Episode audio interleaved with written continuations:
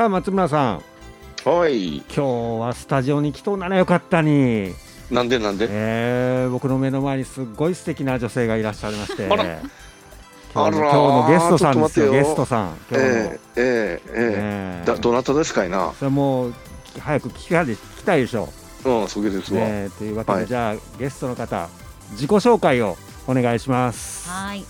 君とデザインスタジオの吉田照子と申します。よろしくお願いします。よろしくお願いしますご無沙汰しております松村さんに会えるかと思ったのに。ほらほらほら言っとなねだだらず様でごめんよ、ええ人形人形を見ながら喋る。松村さんだと思って喋ってっていうことなんですあけども。の吉田さんといえばですね、うん。あのそれ今デザインって言いなったけどもちょっとねあのリスナーの方にあのご紹介せないといけませんけどそも大体あの建築型の人ですよねあ、吉そうなんです。はい。うん。古民家が好きで、そう、うん古民家リノベなんかをやっております。はい。つまり再生してもう一回あの違う用途で、えーま、町屋をこう復活させるというか再利用していこうっていうことをされたわけですよね。リリフォームですね。うん。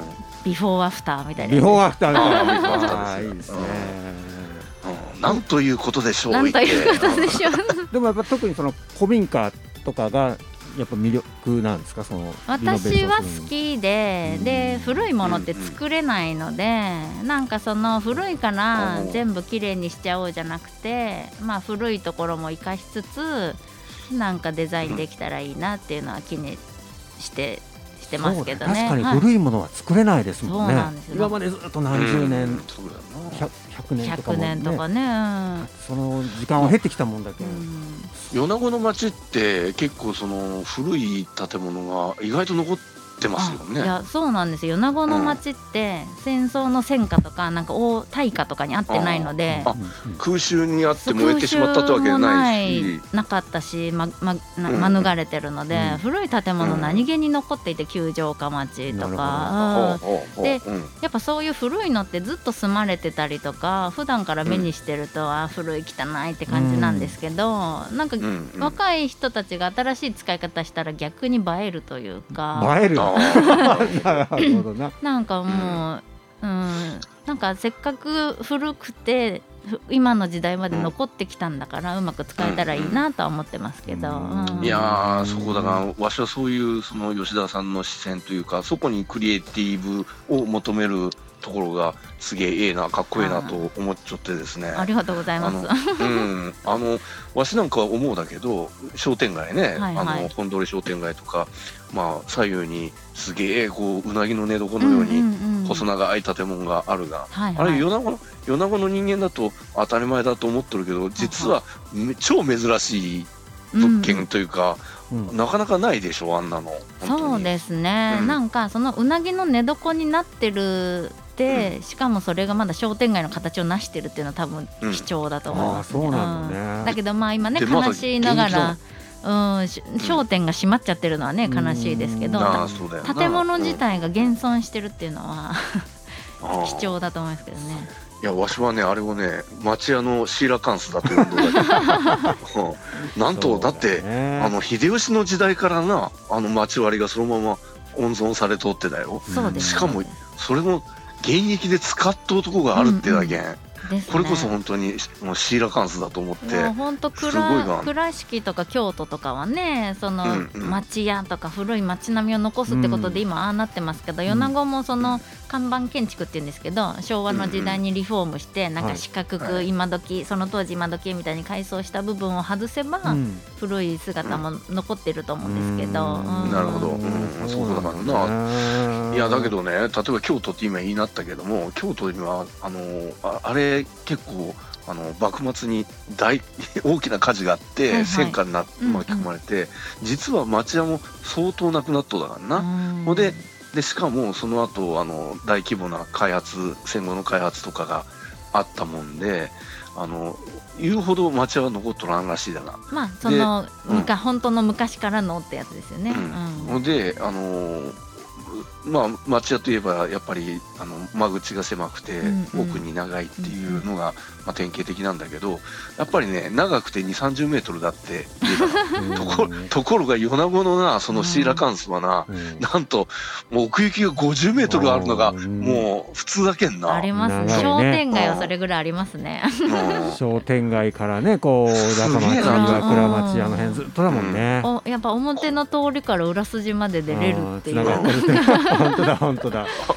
あれ楽しいもんね。あのん。なんか焦げなうわすげえこの奥行きとか思ってしまうもんな。どこまどこまで行くのみたいなね。うんそうそう。そんなこう吉田さんまたいろいろな取り組みをねこうされてるっていうことで僕聞いたけどなんか月一マーケットっていうの聞いたんですけどそうなんですよ。そうこれどういうこと、うん商店街うん。の空き店舗を改修させてもらって、うん。今そのうん。日本財団街中拠点っていうところができてまして、はい。そこの平野屋那さんの隣あそうか平野屋呉服あじゃあこの店さんダラズ FM の近所だね。すすぐ近くです近くだ。ねその平野屋呉服店さんも築190年なんですけど そすげえのすげえな。190そう年あれも江戸時代から経ってるので ぜひそこも見てほしいんですけうんどその隣そのに日本財団街中拠点っていうのをができてて私管理運営させてもらってるんですけど、そこで毎月1回月1マーケットっていうのを企画してまこれして、どんなことをされるんですか地元の作家さんとか地元の生産者さんで作っておられる作品。作家さんはい、うん。なんかあのアクセサリーとかうん。小物もあるですし、うん。生産者生産者さんにはのあの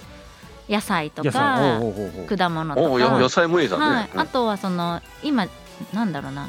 地元でお店出してたりなんか活動だけしてるこうスイーツ作っておられる方も結構いらっしゃるので、おーそういう方はのスイーツとかを委託販売なんですけど、うんその出店者さんは基本いなくて、うんうんうんうん。商品だけお預かりして販売してるんですけど、それを月1企画してまして、はい、なんか毎回こういろんな商品集めてあこんなのが地元で作ってるんだなみたいなのを知ってもらう機い会を今作ってい月ます。一マーケットっていうわけだね。ちなちなみに今月とかは4月は？そうですね。今月は4月24日の土曜日のお昼うんうん。11時半から4時までやる予定にして24日ます。土曜日。はい。ですね。これなんか面白げだうんね面白いね。あーいやうん。今この次が3回目なんですけど、はいはいはい。1回目2回目となんか予想以上の方に来ていただいてうんうんうんうんてああありがたいなと思いながら、うん。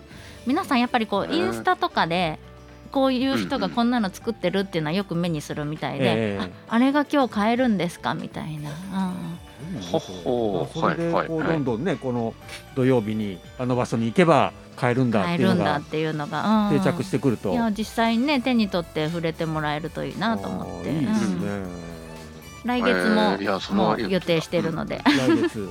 えちなみに来月いつ、うんあ5月は？来月は5月は22日の土曜日ですね。大体土曜日が多いんですか？そうですね。基本的には最終土曜日と思ってるんですけ最終土曜ど日なんだ。5月の22日は商店街で問いた市っていうイベントがあるそうでね。なんでちょっと、問いた市はい、一周繰り上げて22日あにじゃあ東海地に合わせてや問いろうっていうた市に合わせてはいちょっとうん。にぎわっていこうかなと思ってます。やっぱこう人集まるなんかといいね、うん、土曜市がねあの規模が小さいけどそれをちょっと彷彿とさせるような感じがあるね。ちょっとねなんかミニマムにできる範囲でなんか楽しくそうそう楽しいことできたらなってたらいいね。感じですね。はい。じゃあちょっとこの辺まであ、そこであうん、あのゲストの方のね今日選ばれた曲を流したいなと思うんですけども。ははい。い吉田さん今日お選びになった曲はどんな曲ですか？えっと夜遊びの春ジオン。おーなんでその曲を？あなんかさ好きで最近夜遊びが。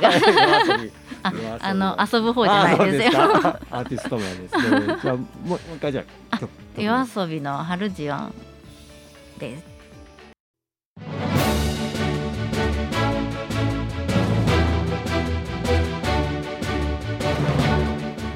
本日のゲストは君とデザイン、えー代表の吉田照子さんにお越しいただいてますけども吉田さんは、はこう米子ご出身ではいこう県外とかで出られたりっていうのは私米子生まれの米子育ちで進学でも県外出てないのであもうずっと米子だ。ずっと米子なんですよへね。ー。その行った学校が米子高専っていうそう、建建築？建築学。科は5年間通うそのうんうん15歳から入って20歳まで通ええう学校なんですけど、そこでなんか4年生19歳の時にはい。インターンって言って、うん。なんかこうなんか実際の会社うにん。こう研修に行くみたいなのがあるんですけど、ほうほまあ、そのうん。時やっぱりまあその頃はなんか都会に出たいみたいなやっぱり思うので、よし東京の設計事務所行こうとお思って。ーいいねいいね。でたまたま東京に親戚がいたんですよ、はいはい。だからまあその親戚ん家から通えるところで行こうと思って、うん親戚ん家渋谷にあったので、はいえすごいな。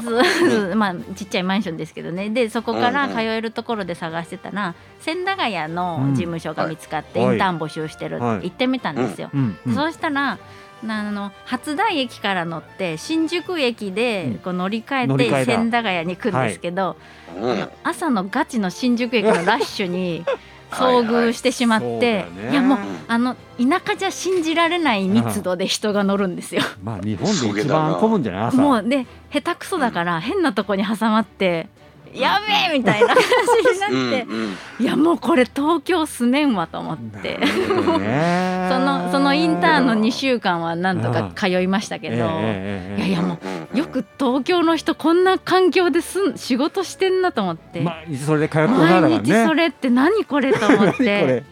いなそう。米子の田舎者にはこう無理だと思って。なんかこう失速してちゃったか。もう東京は選択肢から外しましたね。なるほどうんね でもいやそれ本人例えばうん、うん、例えば新宿でなその駅で見るひ人の数って言ったら1年間で米子にすれ違う人より多多いでいけどな。すよね。いやもう人が近すぎてなんかこうんう、田舎の距離と全然違うみたいな。もうまあまあカフェカフェの席の間隔すら すげえ近いなと私は思うんですけど、みんなこれ気にならないんだみたいな。感じでしたね。全然みんな知らない人ばっかりだうん。知らない人と近いわけだけどね。だからこそ知らない人と全然目合わせないじゃないですか。うん。米子だったら人少ないからなんかこう人すれ違いがばなんとなく見るんですけど。うん。なんなら小学校中学校とかも会った人に全員挨拶しなさいみたいな 感じなのに、いやもうみんなこう人の顔見ないで歩いてるからしかもそこでまぶたつからずに。今はほら今はマスク視聴券あなあこれが。そう。もうなんか不ごいですよね。思議な世界だよねもう。うん。本当人いいるのもいないのも変わらないみたいななんかいるけどいないみたいな、でも無視せんとやっぱり疲れてしいやまういやそうだと思思いますよ。うん人いすぎて、うん。うん。うんよくまあそれでぶつからずに歩けるなと思いますけど、はいうん、それで米子に帰ってきなって、はい、今ちょっと例えば若い世代にですねやっぱり米子がええよってもし言うとしたらどこがええと思う？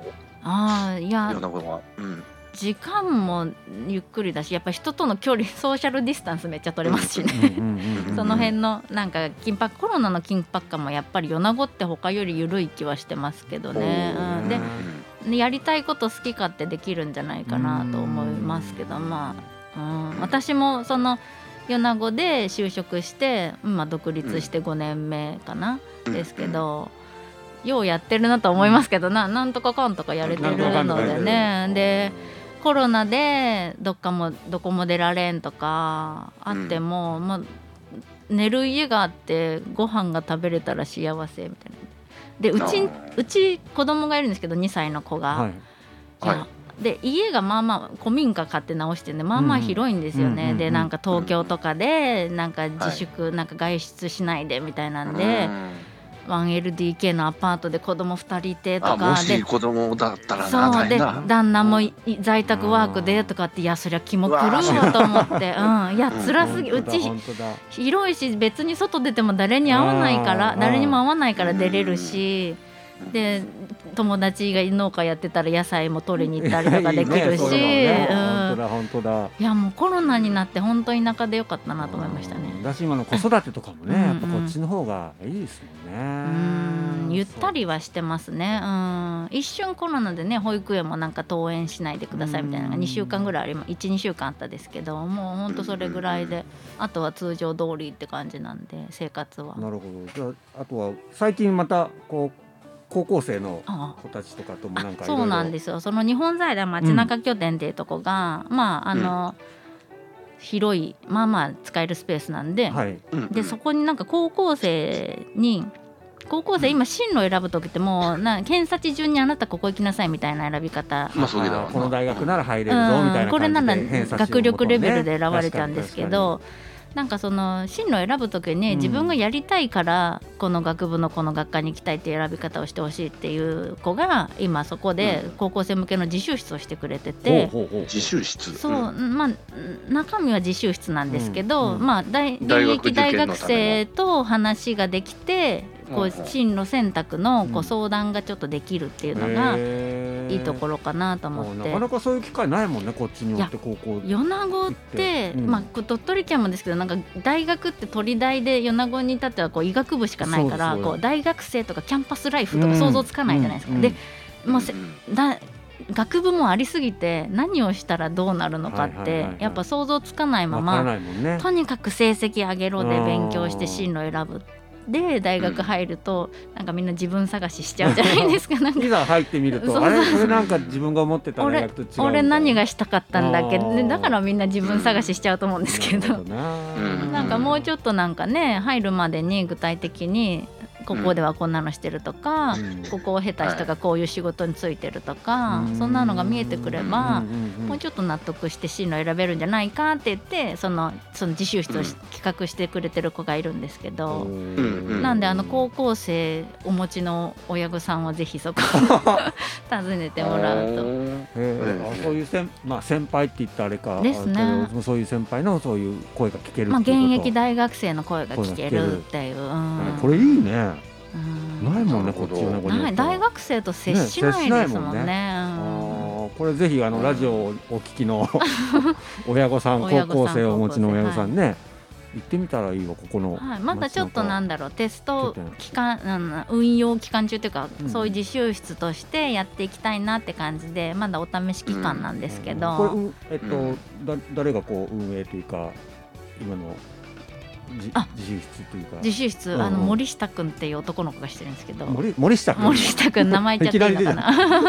へえ彼も地元米子出身で東京の大学に出て、自分探ししちゃったんですかね。わかんないけど。あこれちょっとあれじゃない？ちょっと森下君にもこの番組ぜひ言っ出てもらいたいね。誘うん。誘います。あぜひスカウトして。笑っていいと思うみたいな次のゲストみたいな感じ本当ですね。あお話ししてみたい、はいあでもそういう若い子たちがねいやていうかだから高校生もどうやって大学選んだらいいかわかんないし、うん。先生たちも教育学部ね自分が出たルートしかわかんないだろうそうしね。うん。で大学生周りにいないかうらん。誰に相談していいかもわかんないしそういう意味ではうんうんうんいいんじゃないかなと。で私もそうですけど親もね大学進学とか経験がなかったうん。らアドバイスしようがないじゃないですか。できっとそこはだが学校がしてくれてるだろうと思ってるんだけど。うん学校は基本的に偏差値順にいいところをっていう言い方なので、うん。ちょっとじゃあまたこれ楽しみですね。なんか面白い拠点ができました。ああぜひ。街中拠点、はい、このダラズ FM ご近所ですんで。ご近所も4軒隣ぐらいですね。皆さんもね足を運んでいただけたらと思いますけどもちょっとこの辺で CM 挟んで最後エンディングに行きたいと思います、お願いします。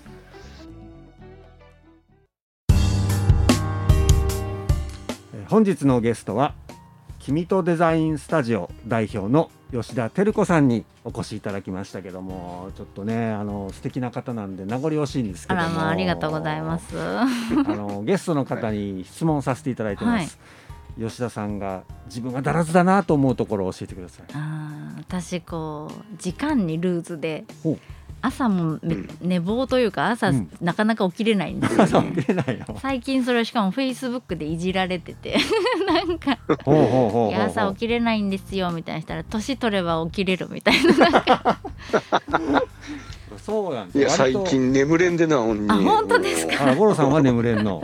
まあまあ早くもう目が覚めは3時4いやもう時。寝れるならもう昼まででも寝ときたいんですけどね。ねでも最近子供も一緒に寝てるんですけど、うんうんうん。もう2歳過ぎたあたりからもう寝相がすごくて、はい。蹴られて起きたりとか、ああなるほど。頭突き食らって起きたりとかそうだね子供は。こいつめと思いながら、コロコロ転がるからねすごい動くなと思って、いいですね。